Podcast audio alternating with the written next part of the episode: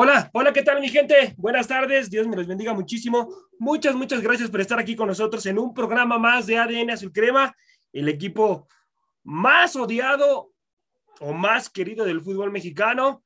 Eh, el día de hoy tenemos un elenco muy, pero muy bueno. Aquí con, con, nosotros falta el teacher Cineros y José Luis, que por situaciones personales no pueden estar con nosotros el día de hoy. Eh, les agradecemos, mi gente, les agradecemos. Eh, su paciencia también por estar ahí eh, al pendiente de ADN Azul Crema, donde solamente lo, pueden escuchar los miércoles por la tarde. Y vamos a traer sorpresas para ustedes. Muchas gracias, mi gente. El día de hoy vamos a presentar al elenco y comienzo por presentar a mi compañero Rubén. ¿Cómo estás, hermano? Dios te bendiga. Gracias por estar aquí, Rubén. Hola, ¿qué tal, José Ramón? Muy buenas tardes. Gusto saludarlos a todos. Rodrigo Navazo, Angelito, igualmente, de igual manera. Eh, pues sí, este, un, un programa muy abundante que tenemos el día de hoy con varios temas importantes y sobre todo redondear un poquito lo que fue el, el Tour Águila, que lo único que se ganó prácticamente fueron dólares. Así es, así es. A lo único que fue las Águilas del América, eso, a ganar dólares. Rubencito, no te equivocas, hermano. Ahora vámonos con mi compañero Rodrigo. ¿Cómo estás, Rodrigo? Muchas gracias por estar aquí, hermano. Buenas tardes. Hombre, gracias a ustedes, compañeros. Un gusto, como siempre, compartir este espacio con ustedes. Y bueno, pues sí, platiquemos un poco sobre la actualidad del Club América, los amistosos que, que tuvo allá en Estados Unidos, lo que nos dejaron en cuanto a mejorías o, bueno, lo que terminó por empeorar el equipo. No sé, será un tema pues subjetivo y que estaremos tratando a lo largo del programa, pero bueno, para todo esto y mucho más, eh, bueno, empieza DNA Azul Crema. Un saludo, compañeros. Un saludo. Vámonos ahora a presentar a Angelito, hermano. ¿Cómo estás? Gracias por estar aquí, Angelito. Dios te bendiga, hermano. ¿Qué tal, José Ramón? Muy buenas tardes para toda nuestra audiencia que está al pendiente de este programa de ADN Azul Crema. Mandándole un saludo a todos mis compañeros, Rodrigo, Rubén, y a los que no están, que son los habituales, desafortunadamente por una situación personal, a quien es el teacher y a José Luis.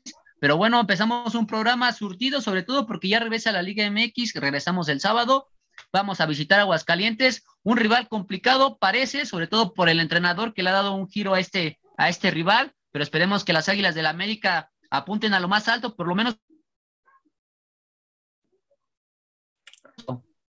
Así es, así es. Ahí trae problemas ahí, Angelito, pero eh, esperamos pronto, pronto pueda arreglar esa situación, Angelito. Eh, ya sabe, mi gente, ya sabe que eh, la tecnología no tiene palabra de honor. Bueno, vamos, vamos muchachos a empezar el primer bloque aquí en ADN Su Crema. Vamos a analizar jugador por jugador, muchachos. Ya hay ciertos futbolistas que también se les termina el contrato ya en el mes de diciembre. Y, y bueno, también vamos a analizar esos futbolistas. Si es necesario que, que la América vuelva otra vez a, apostar por esos futbolistas o, o ya mejor que terminen eh, pues relación con las Águilas del la América. Eh, comenzamos por la portería. Guillermo Ochoa, muchachos, ¿cómo, ¿Qué calificación le dan a Guillermo Ochoa? ¿Cómo lo ponen a Guillermo Ochoa en el sentido de, calificarlo en, en, todo lo que lleva eh, en este torneo? que ha sido un torneo para el olvido para las Águilas del la América. Comienzo contigo, Angelito. ¿Qué calificación le pones a Guillermo Ochoa, hermano? Yo le daría un 8, José Ramón. Eh, no le doy una calificación todavía más arriba, a pesar de que ha sido un factor para que nuestro equipo no, ha, no, ha, no sea goleado como tal. La verdad es que Memo Ochoa ha sido de los capitanes y de la gente que ha tratado de dar siempre la cara entre los momentos más adversos que lo es con nuestro club. Eh, a pesar de que por ahí pues habla de, que nuestro club intenta mantener una renovación, ¿no? De mantenerlo todavía, porque hay que recordar que su contrato se vence eh, después del Mundial de Qatar. Era algo que ya tenía presupuestado, pero pero al ver las situaciones y sobre todo ver las actuaciones con selección, América está más que convencido de retener al único referente de este equipo, porque es el único canterano titular y que sabe que portar este escudo es una gran responsabilidad, pero yo le doy un 8 porque pues el equipo no está en buenas condiciones yo creo que es el único jugador al que le, daría una calificación tan alta, porque hay jugadores que se han quedado mucho a deber y sobre todo que pues en qué lugar nos mantenemos, ¿no? O sea, esa es la vertiente para mí. Así es, así es, lamentable lo de las Águilas de América en este torneo. Voy contigo, Rodrigo. ¿Qué calificación le das a Guillermo Ochoa, hermano? Fíjate que yo le pongo un 7, debatiblemente bajando a 6. Yo creo que Guillermo Ochoa ahorita mismo está en el conjunto americanista por lo que hizo en el pasado, por cómo se colocó como un referente en su primera etapa con el conjunto azul crema. Creo que por presente no podemos tomarlo como un referente a pesar de, bueno, ser mexicano y pues de repente tener buenas actuaciones en el arco. Yo me quedo con la espinita de haber dejado ir a Marchesín, mucho gusto que le haya ido bien en su momento en Europa, pero creo que en América dejó un hueco que ni siquiera Guillermo Ochoa, que en su momento se platicaba de que era el único que lo podía llenar, ha podido. Eh, fíjate que sí, Angelito, hay momentos específicos en los que sí ha sacado las papas del fuego, sí ha salvado a la América. Creo que este no es el torneo. Y analizando las gráficas que comparan y estudian su efectividad en relación a, bueno, la dificultad de los tiros que le hacen, realmente, bueno, está por los suelos, ¿no? Y te puedo poner 10 porteros que están arriba de él. Y digo, no lo digo yo, no es una opinión, sino un dato duro, ¿no? ¿no? No sujeto a la interpretación. Entonces sí le doy un 6 o 7. 6 o 7. Voy contigo, Rubencito. ¿Qué calificación le das a Guillermo Ochoa, hermano? Mira, eh, igual coincido, coincido con Rodrigo, creo que un 7. Y eso arañándolo, ¿por qué? Porque en los últimos tres partidos no ha recibido gol. Ante Pumas, ante Chivas y ante Toluca ha colgado el cero y eso de un torneo tan malo que la América ha tenido, eh, bueno, es digno de, resaltar. Eh, una de las cosas de Ochoa que yo siempre le he criticado y creo que hemos coincidido es en las salidas. Eh, él no sale ni el temblor ni en un incendio, entonces yo creo que por ahí me gustaría que alguno de las que están afuera de la cancha, por ahí cuando viene el equipo contrario le pusiera una alarma sísmica para ver si de alguna manera sale Guillermo, Guillermo Ochoa del área, ¿no? Porque es un portero muy atajador en los tres palos, sí, es muy bueno, pero ese detalle es el único que le cuesta. Y yo no sé si lo hemos notado, pero en el último torneo yo a Ochoa no lo veía tan bien, ni en lo físico ni en lo anímico. Sí lo veía medio golpeadón por todo esas, este factor que él resiente del ser el último jugador en defender al América y en recibir tantos goles en este torneo y tantas derrotas, de alguna manera muchas veces se le han achacado a él, pero sabemos que él no tiene toda la responsabilidad, mucha responsabilidad se lo hemos cargado a los centrales que han cometido errores puntuales en, en partidos importantes. Entonces yo por eso le doy un 7. Le das un 7. Bueno, vámonos ahora con Jorge Sánchez, muchachos. ¿Qué calificación le dan a Jorge Sánchez? Comienzo contigo, Rodrigo. ¿Qué calificación le das a Jorge, hermano? Creo que le doy un 7 igual. Siete por el potencial y el futuro que puede llegar a tener, pero pues si lo vemos un poco a la baja, realmente no ha respondido a las expectativas que todos tenemos de él, sobre todo en los momentos importantes. Y te puedo hablar de dos casos en específico y por ahí compañeros, si se me está olvidando una, pues por ahí podrán complementar mi comentario. Uno, la final de liga contra Monterrey en 2019 y la segunda es la liguilla cuartos de final en contra de Pachuca. Se pierde por él. Yo creo que. No, a él sí le pongo un 6 para que veas. Ok, le pones un 6. Sí, has dado momentos puntuales que ha tenido Jorge que desgraciadamente pues han perjudicado muchísimo al club. Esa situación de la final con Monterrey, muchachos, yo creo que le pegó mentalmente al futbolista y no se ha podido levantar de esa situación. Eh, yo, yo siento, eh, yo siento que es una situación que todavía está arrastrando. Eh. Sí, no, no es para menos, porque con el, con el error que él tuvo, pues en base a ese error, Monterrey anota el gol con el, con el que Dorlan Pavón ahí le, deja tocarito el balón ahí a Rogelio Funes Mori, solamente le empuja. Voy contigo, Angelito. Hermano, ¿qué calificación le das a, Jorge? Eh, creo que traemos una situación con tu micrófono, Angelito. Ahí si, si, pudieras eh, arreglarlo. Pero bueno, vámonos, vámonos. Mientras tanto, con otro futbolista, muchachos. Y Cáceres, Cáceres, muchachos, ¿qué calificación le dan a, Cáceres? Bueno, ya fui contigo con, Jorge, ¿no, Rubencito? Voy contigo, vamos con, Jorge, Rubencito, por favor. Ok, gracias, José Ramón. Eh, a Jorge Sánchez yo le doy un 5 y, con, tanto Rodrigo como, como nosotros, como contigo, hemos coincidido que él no se ha podido levantar desde aquella final y el estar en el América en un peso tan específico y tanta presión como lo tiene y desde ahí no se ha podido levantar, ha tenido momentos ciertamente interesantes, pero creo que una de las características que él no ha aprovechado es la, velocidad que él tiene por la banda derecha. A veces él trata de frenarse, trata de, de cortar el mismo juego que él tiene por ese miedo a querer fracasar. Entonces es uno de los detalles que yo le noto a Jorge Sánchez. Además que también en la marca es ciertamente férrea, tiene una buena marca a la defensiva, pero por ahí se nos pierde bastante. Entonces, como ya lo comentó Rodrigo también en, la, en el partido contra Pachuca de la liguilla, también se dio ese, esa situación por él. Entonces, de alguna manera sí le doy un 5.5 por esa situación que no ha, mentalmente no ha podido sobresalir. No ha podido sobresalir. Angelito, hermano, voy contigo. Eh, ¿Qué calificación le das a Jorge, hermano?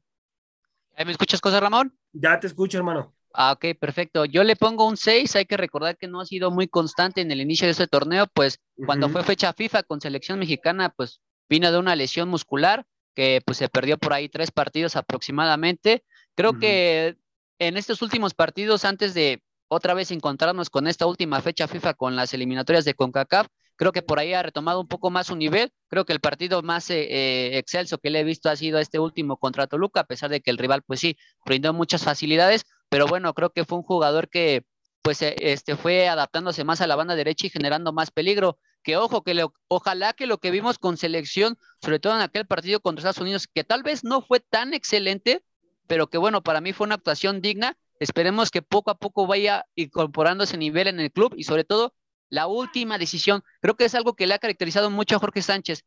La última decisión, cuando ya llega al área, meter una pelota con un buen centro o sobre todo tratar de buscar al rival, bueno, al, compañero que esté más descubierto. Sí. aunque sabemos que como tal su posición es defender. Así es, su posición es defender. A mí se, me figura mucho en los inicios, muchachos, no sé si recuerdan, de Layun. Layun, Layun al principio era un futbolista que corría, corría mucho, jalaba mucho la marca, eh, se quitaba varios jugadores, pero a la hora de meter el centro era un desastre en Layun, hasta que, hasta que, bueno, llegó con Miguel Herrera y ya Miguel Herrera lo, terminó de formar a, Miguel Layun. Pero ojalá, ojalá y Jorge pula esa situación y esté mucho mejor mentalmente, va a ser un futbolista que definitivamente tiene material para, para ir a Europa. Vámonos ahora con el, con el siguiente jugador y vámonos con el, con el jugador Valdés, muchachos, el defensa central eh, Valdés, que a mi punto de vista, híjoles, ha quedado mucho a deber este futbolista y yo le doy una calificación de, cinco, muchachos, ¿eh? Está reprobado mi punto de vista con las Águilas del la América y no, y no se la doy más baja porque creo que se ha ganado el respeto. También ha hecho cosas interesantes en su carrera con el América, pero ahorita, ahorita sí está lamentable lo de, lo, de Valdés, el paraguayo. Voy contigo, eh, Rodrigo, hermano, ¿qué calificación le das a Valdés? Me van a matar, pero ocho. Ocho. 8 por toda la trayectoria que tiene con el conjunto azul crema. Llegó, recordemos, para hacer el recambio generacional de Pablo Aguilar, justamente que ahora milita en Cruz Azul, y creo que no lo ha hecho mal. Sabemos que desde la, desde la lesión que sufrió en el Estadio Azteca contra Monterrey no es el mismo, pero últimamente creo que sí ha retomado su nivel, se ha acomodado críticas que no le corresponden, al menos en este torneo. No, no les voy a hablar de más atrás porque sí las merecía, pero realmente últimamente sí ha, regresado a un nivel, si no óptimo, pues muy cerca. Y sobre todo, eh, ¿cómo expresarlo? Tratando de cubrir las falencias defensivas que tiene su compañero en la central. Jordan Silva creo que es el más completo, pero Jorge Mereno se ha adaptado de la manera correcta al fútbol mexicano. Entonces creo que ahí Bruno Valdés ha tenido que entrar y, bueno, ¿no? Eh, dar el 200%. Hablando también de, de Cáceres, bueno, el 300%. Y ya, bueno, si nos vamos a casos más extremos, bueno, con Emma Aguilera creo que pues hasta el 400, pero sí, yo, yo le doy un 8, más que nada por trayectoria que, que presente.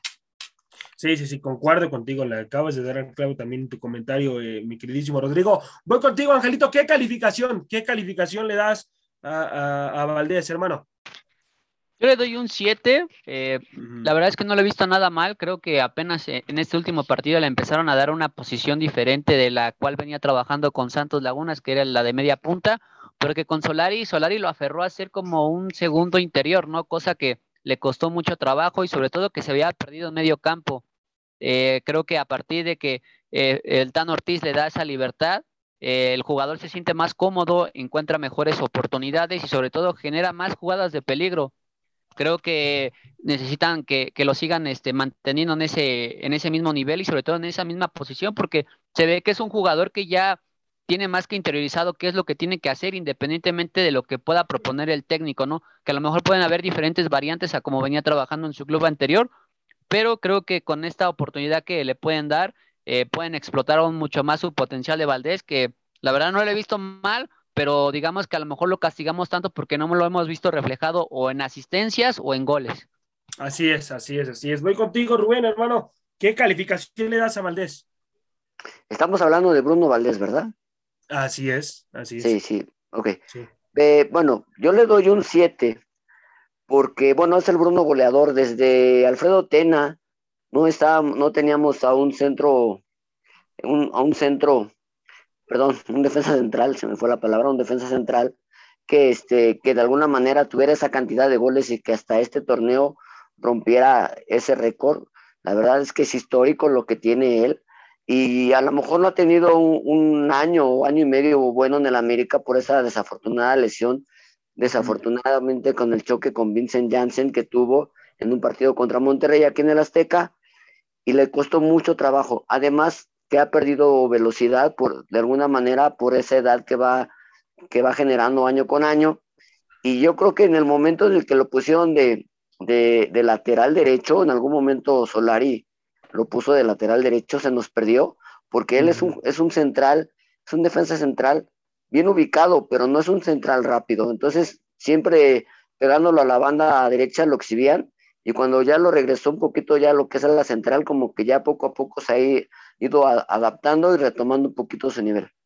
Yo creo que Valdés, a mi punto de vista, muchachos, yo creo que siempre debes de ponerlo eh, como último hombre ahí en la central, eh, ha mostrado sus mejores condiciones. Es un futbolista que sí, en efecto, Rubencito no es tan rápido, pero, pero por zona está muy bien ubicado y, sabe sacar muy bien los, los, balones el paraguayo. Ahora vámonos con, con Cáceres, muchachos. Eh, Cáceres, este, este defensa que es joven, pero que también, pues yo no le he visto un gran un gran porcentaje eh, de que la afición lo quiera. ¿eh? Hay muchos que también no lo quieren dentro del club por su desempeño dentro de las Águilas del la América. Voy contigo, Rodrigo. ¿Qué calificación le das a Cáceres, hermano?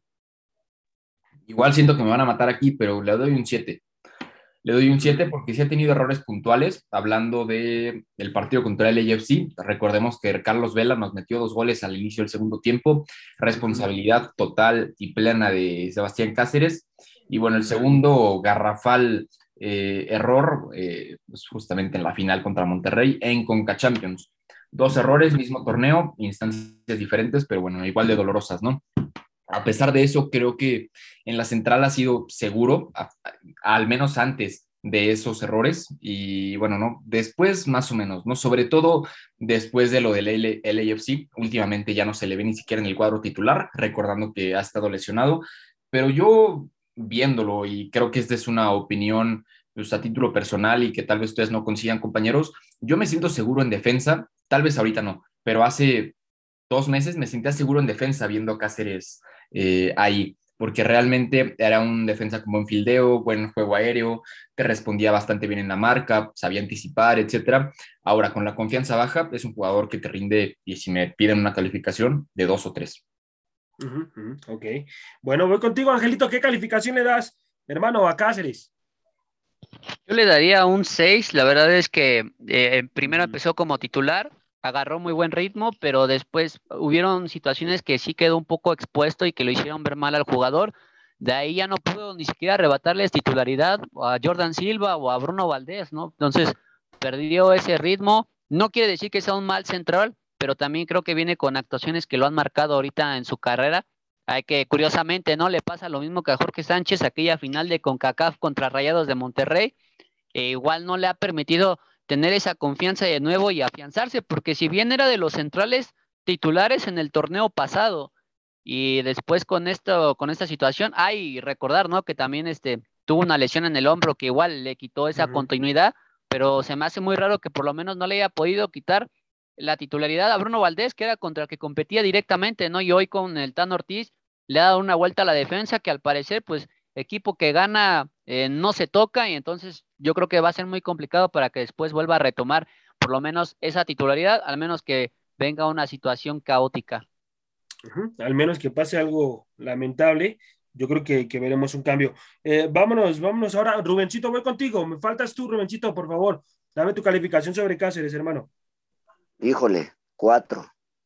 Cuatro. Yo sé que sí. Plano. sí, total. Bueno, los errores ya lo mencionaron mis compañeros acertadamente, bien puntuales. Pero algo que yo quiero comentar es un poquito extra es esa situación del proyecto de la América de traer jóvenes para proyectarlos y venderlos al extranjero. En el caso de Cáceres, en el caso de Viñas y, otros tantos, ¿no? Entonces, y yo siempre lo he dicho, la América no es un equipo para tener jugadores de proyecto, no es el Necaxa, no es el, el San Luis, no es ese equipo de equipos que andan mediando la tabla para de alguna manera vender en dos, tres años y poderse mantener en la, en la primera división. El América no es uno de esos. Y Cáceres es uno de ese tipo de jugadores que de alguna manera han venido al, fútbol mexicano como un proyecto nuevo, un proyecto joven, pero que no tiene la sapiencia ni la calidad ni la estadía para estar en un club como el América. Sobre todo siento que no sabe manejar la presión en momentos importantes de los partidos y sobre todo de las finales. Se pone nervioso, sí, concuerdo contigo, Robincito. Yo también lo veo nervioso en momentos puntuales al futbolista, eh, como que como que el cerebro no, no concuerdan con las piernas y, empieza a hacer cosas lamentables. Eso obviamente la experiencia se lo va, se lo va a ir brindando conforme vaya pasando su carrera futbolística, pero, pero bueno, vamos a ver cómo se desarrolla eh, el futbolista. Eh, vámonos ahora con Fuentes. Fuentes, muchachos. Fuentes, ¿qué calificación le dan a Fuentes? Voy contigo, Angelito hermano, comienzo contigo con este futbolista. ¿Qué calificación le das a Fuentes? Le doy un 7, eh, creo que no se ha visto tan mal. Quizás no es un jugador que te aporte mucho, sobre todo al ataque. Él hace otra función muy diferente a la que, por decir, eh, hace Salvador Reyes, ¿no? Que, que, cuando juega de lateral trata de ser muy profundo y generar este, eh, esos espacios, sobre todo generar esa abertura con el equipo rival. Fuentes es un poquito más clavado, sobre todo para retener este, algún tipo de jugador que tenga rapidez o que pueda hacerte daño y cuando tiene la oportunidad de sumarse al ataque, curiosamente él no lo hace eh, pegado a la banda, sino que lo hace de una forma interiorizada, que parte más hacia el centro y que él ha partido algunos partidos muy buenos y lo ha hecho bastante bien, pero creo que también algo que me hace bajarle mucho esa calificación y ponerle aproximadamente un 7 es precisamente el momento en el que se encuentra el equipo, ¿no? Porque si por lo menos viéramos un fútbol diferente, independientemente de que si se ganara o no, pues eh, se podría hablar de otro tipo de, cosas, ¿no? Pero creo que el mal momento del equipo, independientemente de que es un jugador que creo que no lo ha hecho bastante mal, pues este no, no repercute de alguna forma su experiencia, porque finalmente es de los jugadores más longevos de, del club y él tendría que de alguna forma levantar esa mano, independientemente de qué equipo venga o, o qué raíces tenga, ¿no? Finalmente aquí está y aquí se está comprometiendo y pues creo que el poco tiempo que lleva lo ha hecho bien, pero deberíamos esperar un poquito más de Luis Fuente en cuestión de liderazgo, ¿no? Algo que a lo mejor hace Miguel Ayun, que también él tendría que influir un poco en esa parte. Sí, sí, sí, concuerdo contigo. Yo creo que Fuentes lo ha hecho bien. ¿eh? Cuando yo vi que América ya lo había contratado, yo la verdad critiqué mucho esa, esa contratación de Fuentes porque yo decía, ¿cómo? Ya, ya tiene una edad avanzada, no creo que te rinda, pero después el futbolista de acuerdo a la edad que tiene, me cayó la boca. Rindió, rindió, yo creo, eh, o ha rendido dentro de las Águilas del América, a mi punto de vista. Eh, ya la edad también a veces lo, lo, deja, deja mucho que desear, pero les repito, muchachos, para la edad que tiene el futbolista, ha rendido, la verdad. Voy contigo, Rodrigo. ¿Qué calificación le das a Fuentes, hermano? Le pongo un 9. Le pongo un 9 y entendamos que Luis Fuentes ha sido uno de los fichajes más rentables para la América en los últimos 10 años. Hablamos de que el América lo trajo, lo despreció, lo devolvió al equipo en el que estaba, lo regresó justamente al plantel americanista por una necesidad, por lesiones, por la situación de que el Hueso Reyes iba de salida y realmente lo ha hecho bastante bien. Recordando que tiene un pasado Puma, bueno, a mí me parece que es un ejemplo de profesionalismo. No te voy a decir sentir la camiseta, porque pues realmente no es un referente americanista como todos esperaríamos que, que el referente fuera, ¿no? No es ese eh, tipo de, futbolista, pero realmente el tipo trabaja, se queda calladito y bueno, rinde en la cancha, ¿no? 35 años, 1,71 de estatura, pie derecho, perdón, pie izquierdo, y bueno, por esa banda justamente quisiera retomar el comentario de Angelito, pues no es un futbolista que profundice mucho, pero precisamente por cómo manejaba el equipo Solari, bueno, pues se asociaba a la perfección con el jugador que le pusieras por esa banda, llámese Mauro Laines, llámese Roger Martínez, quien tú quieras, sabía eh, complementarse a la perfección, ya sea que Mauro Laines eh, tratara de subir, bueno, de subir y bajar como un carrilero y Jorge, y perdón, Luis Fuentes interiorizara no hacia el frente, sino en defensa para convertirse en un tercer central. Es un defensa pues, altamente volátil y bueno, te puede jugar varias posiciones. Por eso yo le doy nueve y aparte por la rentabilidad que le ha traído el Club América. Sí, por supuesto, porque algo, algo que acaba de, decir mi compañero y que yo estoy completamente de acuerdo con él, es que es un futbolista que ha, que ha mostrado ser profesional en todos los sentidos. América lo, rechazó, muchachos, lo, lo, despojó, ya no lo quiso y de repente otra vez como que, como que vente porque, porque pues ya te necesito, hermano, en calidad de emergencia, como sea, vente porque ya se, ya se me hizo un hospital aquí y, y, Fuentes bien o mal pudo haber dicho, ¿saben qué? Pues no, de mí no, no se tienen que burlar, ¿cómo creen? Me acaban de, de, desechar y ahorita como que de buenas a primeras ya vente de nuevo al club. Pues, pues él pudo haber tomado esa decisión, pero no de ninguna manera. y mira, eh, calladito ha sido de los mejores del plantel.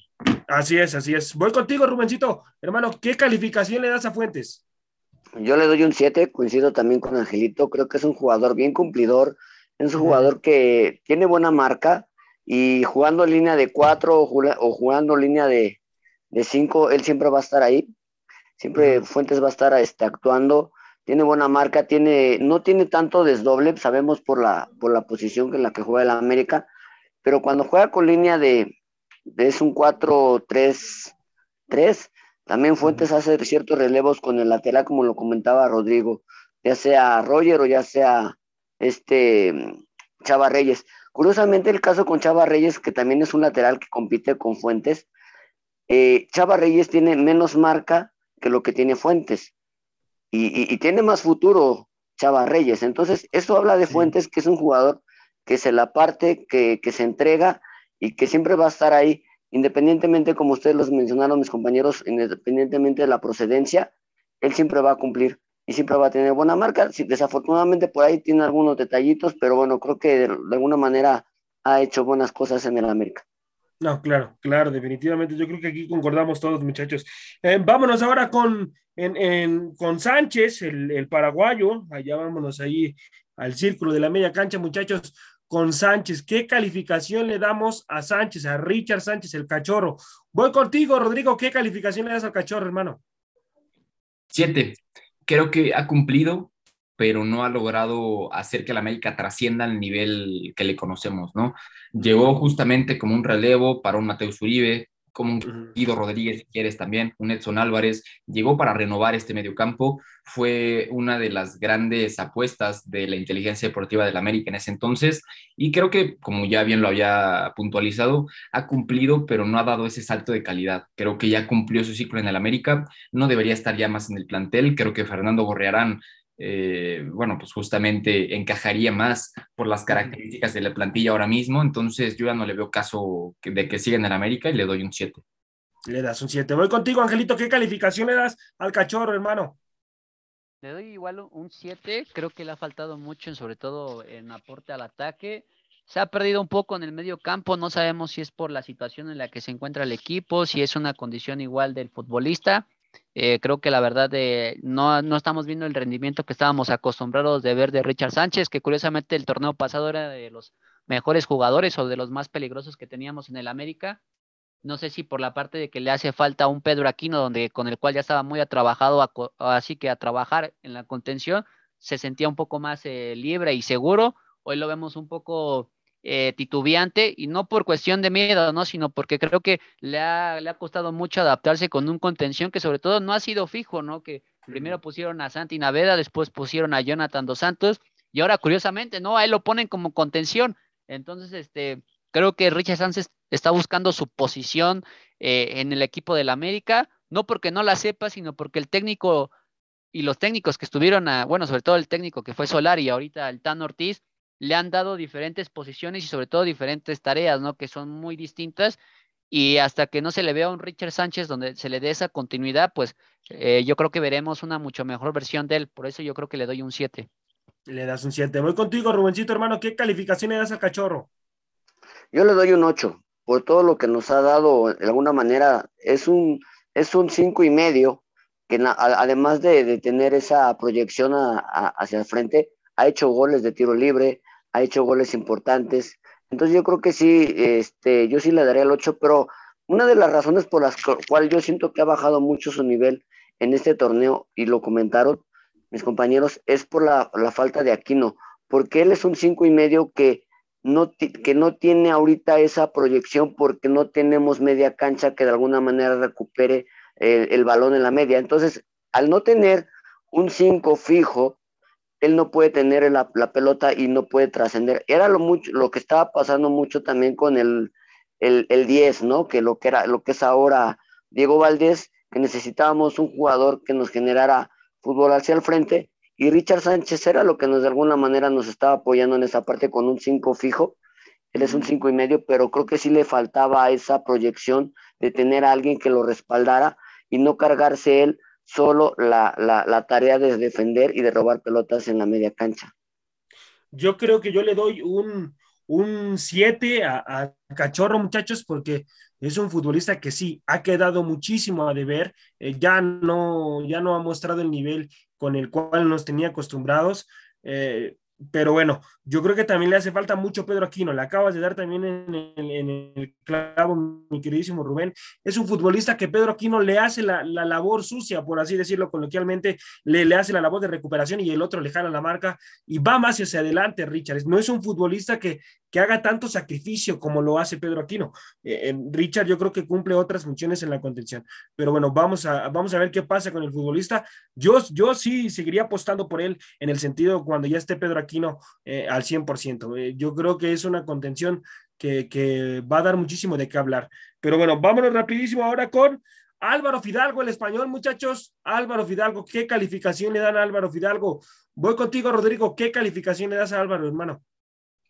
De nuevo, ojalá no me maten, compañeros, le doy un 10. Le doy un 10. Creo que Álvaro Fidalgo ha sido el futbolista que más ha destacado en el plantel. Lo digo sin miedo, eh, lo digo completamente seguro de mis palabras.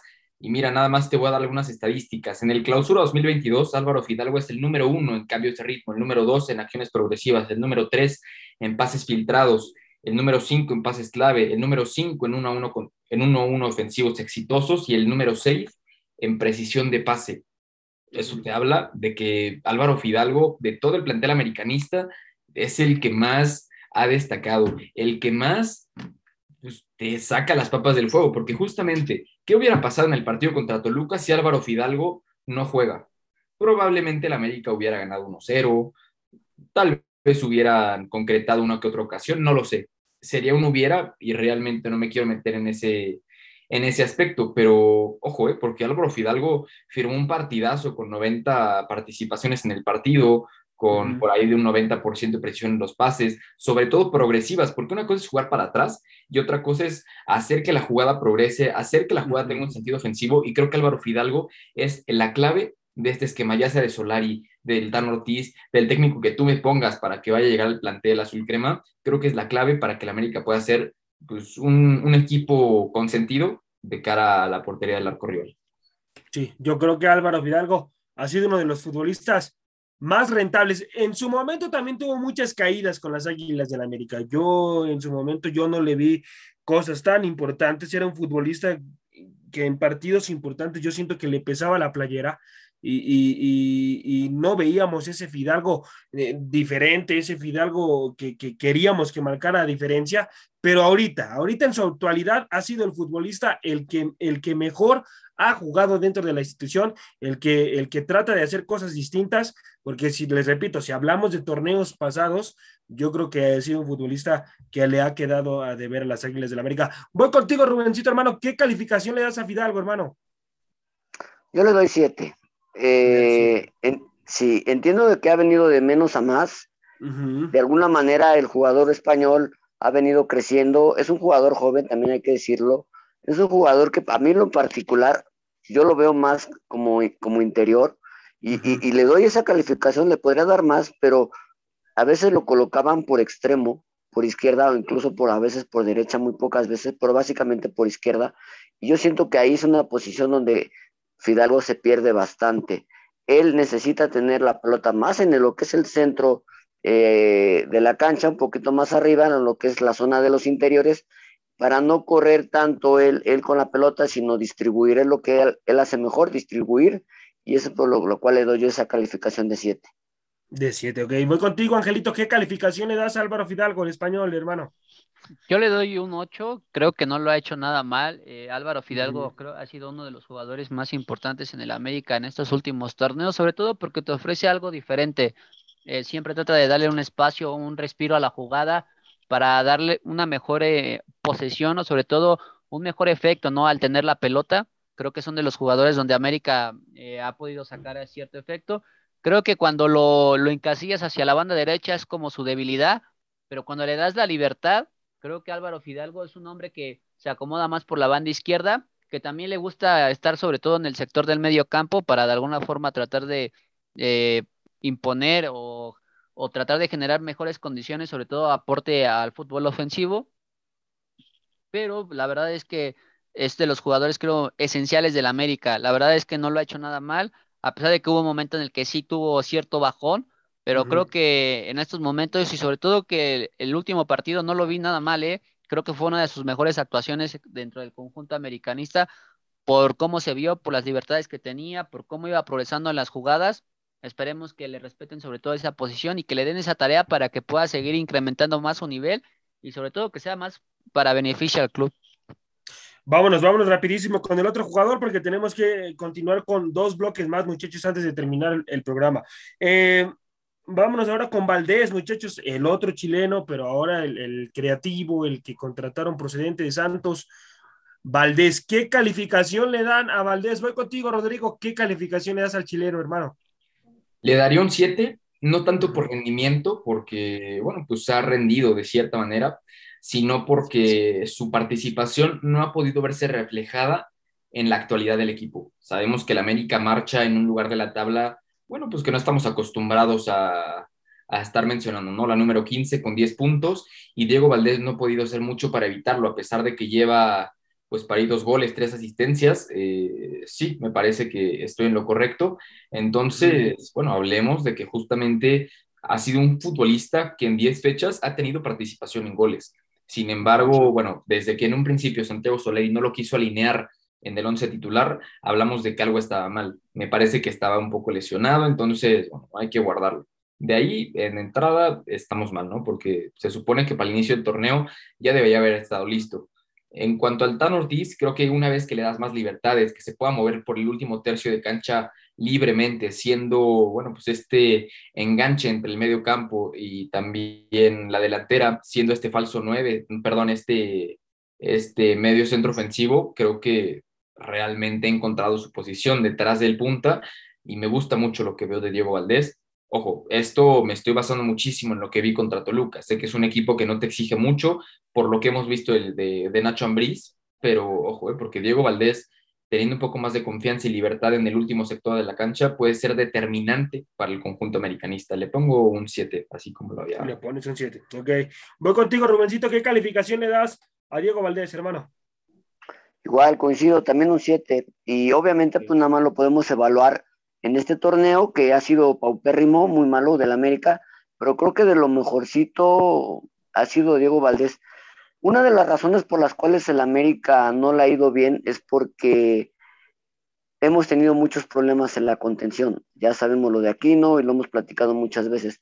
Y esa es una de, de las razones por las cuales Diego Valdés no ha podido brillar como debería, porque normalmente no ha tenido mucho la pelota y él, es un jugador que necesita tener la pelota, él es un jugador que necesita crear, que, que, reparte, que además tiene una pegada increíble, le pega muy bien de tiros libres, le pega muy bien de larga distancia, entonces yo creo que es una de las razones, el tener la pelota y ahora ya con el regreso de Aquino en su momento, ya con una veda un poquito ya más firme, con un Richard Sánchez en esa posición que ahorita está cubriendo de cinco, creo que la América empieza a tener la pelota ya más tiempo. Y algo que les quería comentar, que fue eh, muy, muy desagradable, que lo comentamos muy fuera, fuera del área, del aire, del aire, perdón. En el partido contra Guadalajara, y esto viene a cotación de lo que yo les comento, yo contaba los segundos que la América tenía posesión, el América contra las Chivas, no pasaban los 12 segundos de pertenencia de la América en, del balón. O sea, terrible. Ok, qué, buen, qué buena observación, este, mi queridísimo Rubén, hiciste sobre el club. Vaya, vaya, y, bueno, eso lo termina reflejando en la tabla, por eso se encuentra en esa situación las Águilas de la América. Eh, voy contigo, Angelito, ¿qué calificación le das al chileno, hermano? ¿Qué crees, José Ramón? Que al principio del programa me confundí. Me habías preguntado por Bruno Valdés y yo dije características de Diego Valdés. Eh, retomo el 7, digamos que no nada, este, para ser breve, eh, obviamente ya le están dando una posición la cual eh, corresponde y sobre todo lo que venía trabajando con su anterior equipo. Se ve mucho mejor, se ve mucho más suelto. Así es como queremos ver a un Diego Valdés, porque cuando lo pusieron como interior por izquierda, le costó demasiado trabajo de alguna forma llegar con el centro delantero o con los extremos, hacer algún tipo de conexión que se viera a la ofensiva. Y pues eh, esperemos que con esta posición que le está dando el Tano Ortiz o al técnico que venga, lo siga manteniendo en media punta para que siga dando actuaciones este, pues, buenas para la América, que para eso lo trajeron, que era uno de los atacantes que tanto adolecía el América y hoy que lo tiene, pues hay que sacarle provecho porque tampoco no es cualquier jugador, creo que es un jugador muy bueno y que tiene todavía mucho potencial que darnos. Así es, ahora vámonos rapidísimo muchachos para seguir con los otros dos bloques, para cerrar ya con el programa. Eh, Roger Martínez, muchachos, Roger Martínez, este futbolista que a mi punto de vista se ha burlado de las Águilas del América desde su llegada, camina sobre la cancha, da chispazos, porque también da chispazos dentro de la institución, pero son más cosas malas las que ha dejado Roger Martínez dentro de la institución y yo le pongo un 4 de calificación, porque es un futbolista que costó muchísimo dinero. El América pagó demasiado dinero por ese futbolista y el América esperaba o, lo compró en el sentido de que ya tenía en su centro delantero matón. América ese era su objetivo al comprar al mismo Roger Martínez. Sin embargo, el futbolista no terminó brindando o, o esperando lo que deseaba la directiva por eso es que le pongo un 4, porque a mi punto de vista se ha venido a burlar de la institución este futbolista. Voy contigo, Angelito. ¿Qué calificación le das a Roger Martínez, hermano? Yo le doy un 6, y lo, lo dejo casi para el 5. Es un jugador que sí es muy bueno, que ha quedado mucho a deber y es que el problema es que ya nos debe muchas temporadas. Es un jugador que tiene el talento, o sea, no entiendo por qué de alguna forma se niega a mostrarlo o, o no sé si no se sienta cómodo en ese aspecto.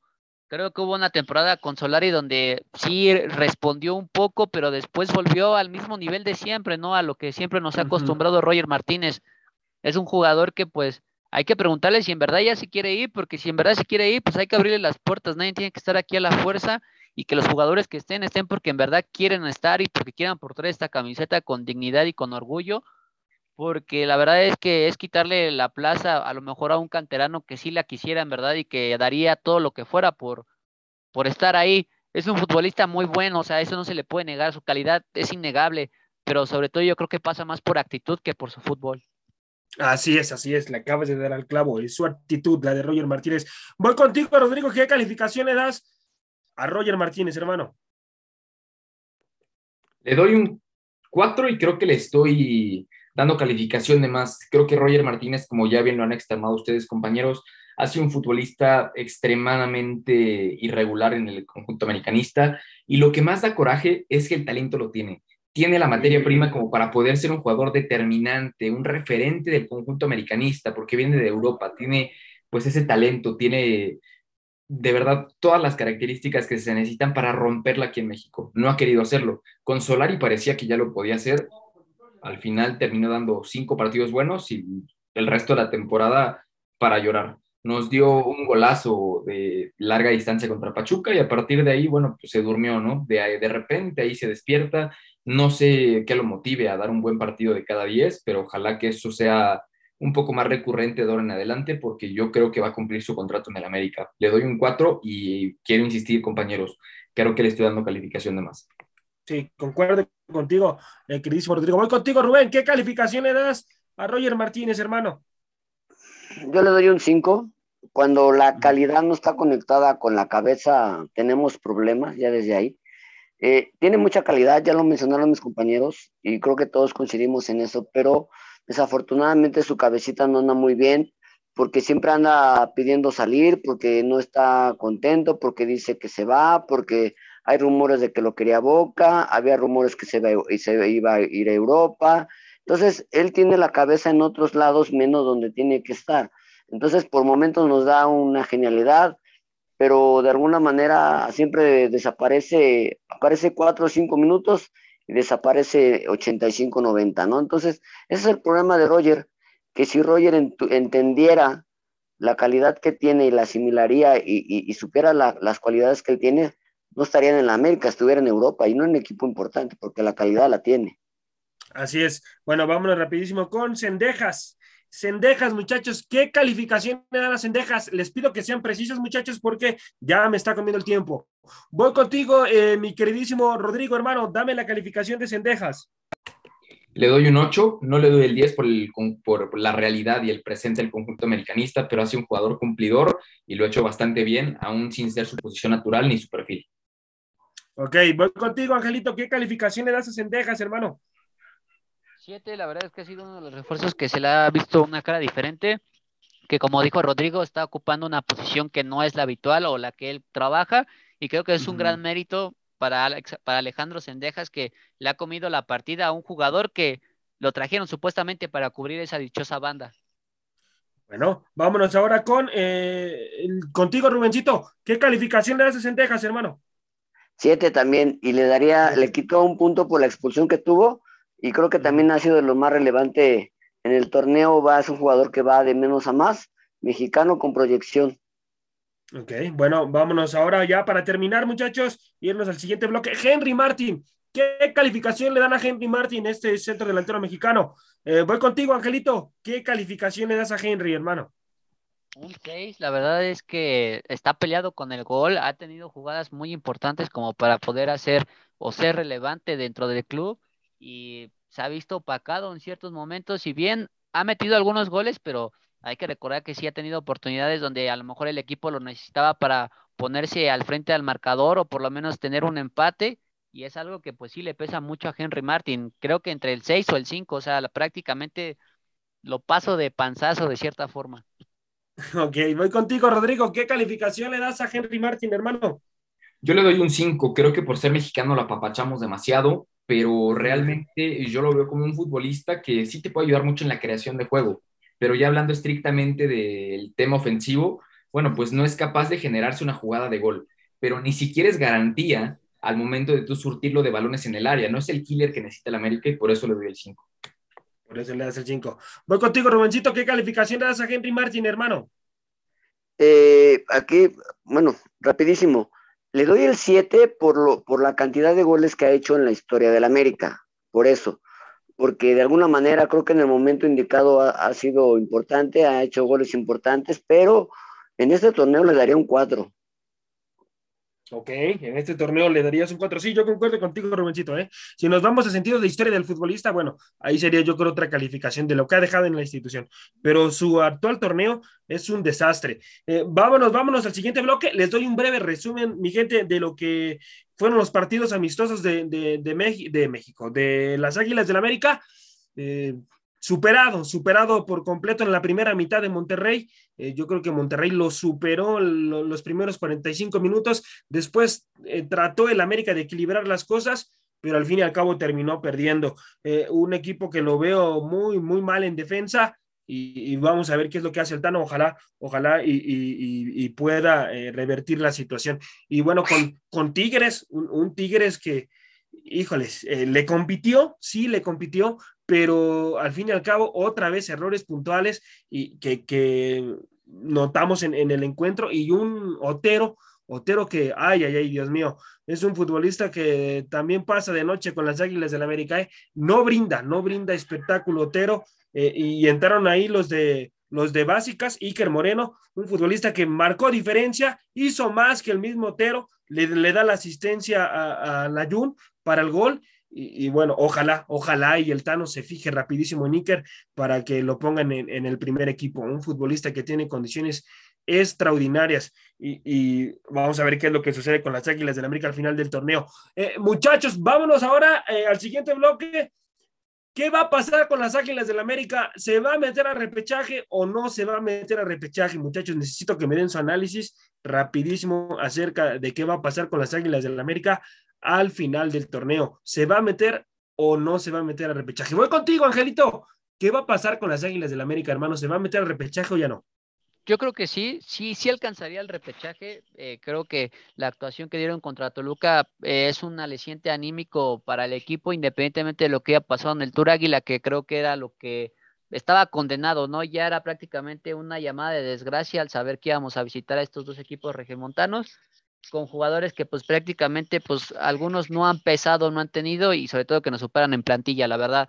Eh, pero yo veo a esta América que sí puede llegar a repechaje, yo lo veo aspirando a lo mucho el lugar 10, es a lo mucho que yo veo que esta América pueda llegar independientemente de, de lo veneo, lo que es ese torneo, no lo veo más, pero o sea, de que afianza repechaje hasta incluso en el lugar 12, yo los veo ahí. Ok, voy contigo, Rubencito. ¿Alcanza la América repechaje, hermano, o no? Mira, este José Ramón, la semana pasada hacíamos un ejercicio similar con los rivales, sacando más o menos los puntos que, que tenía el América o que podría conseguir contra Necaxa, contra Juárez, contra Tijuana, León, Tigres y Cruz Azul. Y yo sacaba 19 puntos, cosa que en el papel no le daría. Pero haciendo un poquito el balance, no nada más del América, sino los equipos que están peleando esa posición, que también los veo igual o peor que el América ahorita en este momento, creo que por ahí sí le podría dar. Y yo lo ubicaría arañando el 13 o pegándole al doceavo, no lo veo más arriba. Vamos a ver, vamos a ver qué es lo que pasa. Eh, yo veo a las Águilas del América metiéndolo en el lugar 10. ¿eh? Yo estoy ahí con Angelito. Eh, yo creo que efectivamente no se le vienen rivales a modo, se le viene un calendario complicado a las Águilas del América, pero ahorita, ahorita el próximo partido es con Necaxa y yo creo que tiene que sacar los tres puntos sí o sí. Voy contigo, Rodrigo. ¿Alcanza el América a meterse a repechaje, hermano? ¿O ya no? Sí, sí va a alcanzar, precisamente por los tres partidos que le vienen, ¿no? Necaxa, Juárez y Tijuana. Yo creo que de ahí tienes que sacar los nueve puntos sí o sí. Creo que Necaxa es un equipo que si bien no es sencillo por la dirigencia del Jimmy Lozano, que ha hecho bastante bien las cosas al frente de los hidrocálidos, bueno, pues es un partido que si tú comparas la, plantilla, la profundidad que tiene cada equipo, el América podría sacarlo adelante, pues por mera situación de plantel, ¿no? También ya pensando en lo que se mostró con Tatoluca, creo que los argumentos futbolísticos están de lado también del equipo del Tan Ortiz, y bueno, ¿no? Eh, ya adelantarme a lo que pase con Juárez y Tijuana, sería mucho, pero creo que podría ir el análisis por esta misma línea. Creo que sí se clasifican arañando el octavo, noveno lugar por las benevolencias de, justamente la Liga MX. Del torneo. Sí, lamentable, ¿no? Vamos a ver, vamos a ver qué es lo que pasa con las Águilas de América. Vámonos al siguiente bloque, muchachos, ya para cerrar, que el tiempo me está comiendo. Eh, los futbolistas que terminan contrato ya en ese torneo, Guillermo Ochoa, muchachos, Guillermo Ochoa termina contrato ya en este torneo. ¿Lo, renovarían ustedes a Guillermo Ochoa? Voy contigo, Rubencito, hermano. ¿Renovarías a Guillermo Ochoa? Ay, híjole, qué pregunta tan complicada porque, bueno, estamos hablando de un histórico del Club América, campeón en el 2005. Eh, quizás un año más, pero yo estoy encantado con lo que podría dar Acevedo si pudiera eh, traerlo a la América. Creo que es un jugador que a mí me encanta en lo particular, mexicano y muy similar a, las características que tiene Guillermo Ochoa. La única diferencia es que Acevedo sí sale. Concuerdo contigo ahí. Eh, Acevedo sí sale, pero bueno, eh, ojalá, ojalá Guillermo Ochoa pueda componer esa situación. Yo creo que toda su carrera le ha pasado esa situación de, las salidas, no ha podido encontrar eh, ese problema. Yo creo que es una situación de seguridad del portero mexicano. Eh, Rodrigo, ¿tú renovarías a Guillermo Ochoa, hermano, o de plano ya no? Carlos Acevedo, Agustín Marchesín, son dos opciones que te pongo ahorita que serían muchísimo mejor que Guillermo Ochoa. No lo renovaría, creo que como bien lo externé en un momento pues anterior del programa, bueno, pues la edad ya no le, no es un factor que tengan eh, a favor y bueno, pues es ahorita referente por lo que hizo en su etapa pasada con el club. No lo renovaría. Sí, definitivamente yo creo que es referente por la etapa, pero Guillermo Ochoa también nos ha salvado de muchas cosas, muchachos. Angelito, ¿tú renovarías a Guillermo Ochoa, hermano, o ya no? Creo que pues hay que dejarlo ir, el ciclo se ha cumplido, creo que sobre todo en la competición para mantenerlo en un, en un sistema de competencia totalmente alto. Creo que lo mejor será que Guillermo Ochoa se retire del Club América, ojalá y se le dé una final, ojalá y se le dé un campeonato. Creo que ya tendría que ser ya la última época de Guillermo en estas Águilas del América. Y por qué no, quizás creo que hemos olvidado un arquero que también sonó para llegar a las Águilas del América, pero que se ha, se ha difuminado un poco, Camilo Vargas, ¿eh? Camilo Vargas, 33 años, yo creo que otros tres o cuatro años en competencia te los puede dar. Creo que es un buen arquero y podría ser un buen eh, sustituto para Guillermo Ochoa. Sí, sonó, sonó mucho ahí eh, el portero colombiano Vargas, pero bueno, vamos a ver qué es lo que sucede. Eh, también termina contrato Jiménez. Voy contigo, Rubencito. Falta que tú me des el, análisis sobre Guillermo Ochoa, hermano. ¿Renovarías a Guillermo Ochoa? Este, sí, te lo comentaba que sí, por un año, pero siempre y cuando de alguna manera fuera dando el enganche para traer a Acevedo.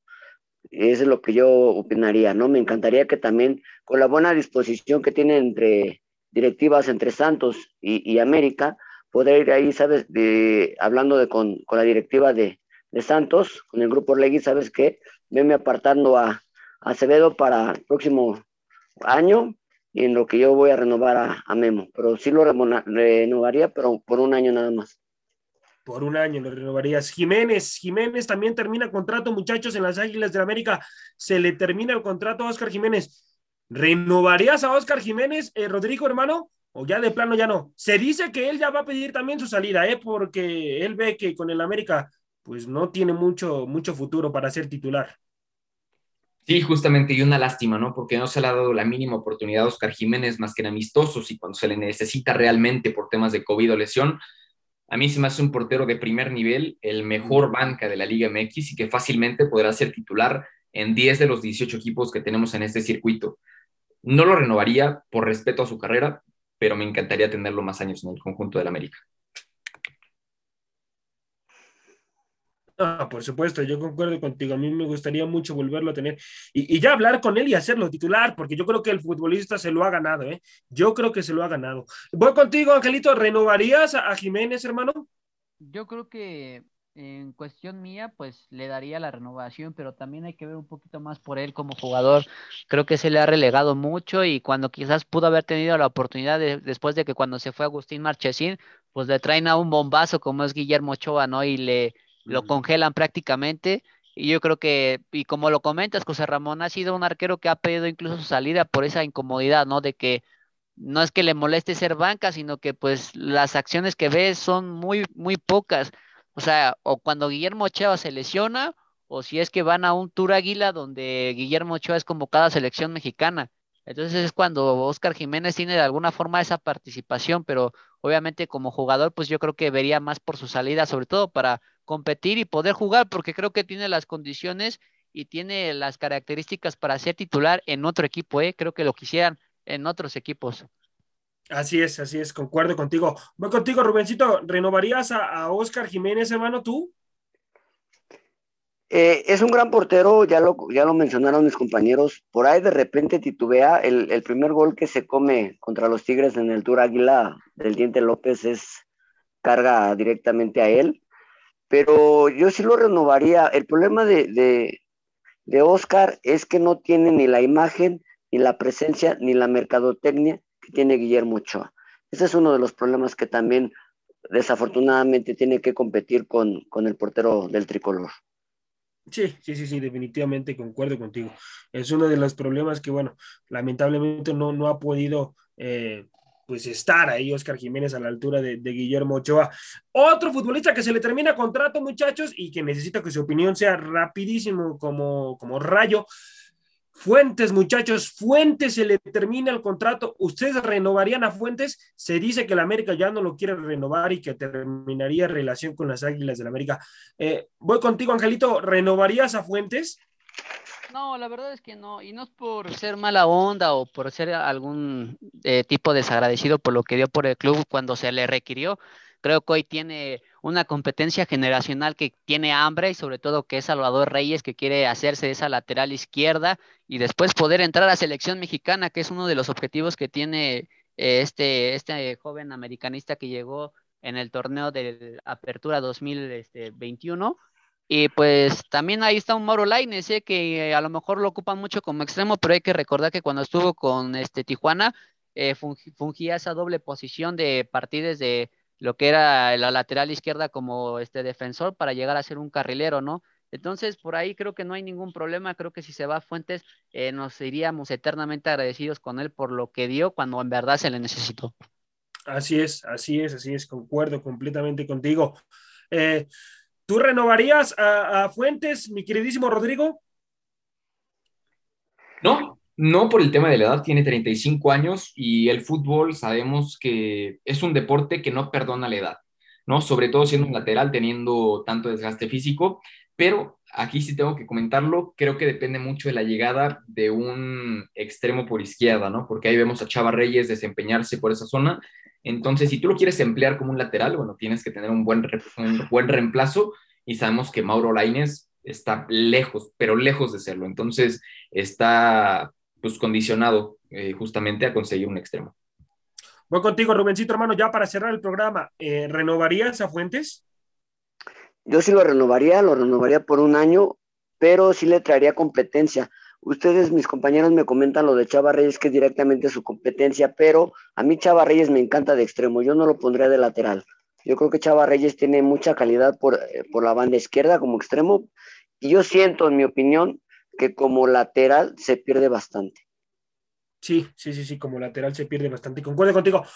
Bueno, mi gente, esto ha sido todo el día de hoy aquí en ADN Azul Crema. Muchísimas gracias. A nombre de Rubén Boal, eh, de mi compañero Rodrigo Nava, eh, Angelito y José Ramón en conducción. Muchas gracias, mi gente. Hasta la próxima. Vámonos, vámonos, mi Rodrigo.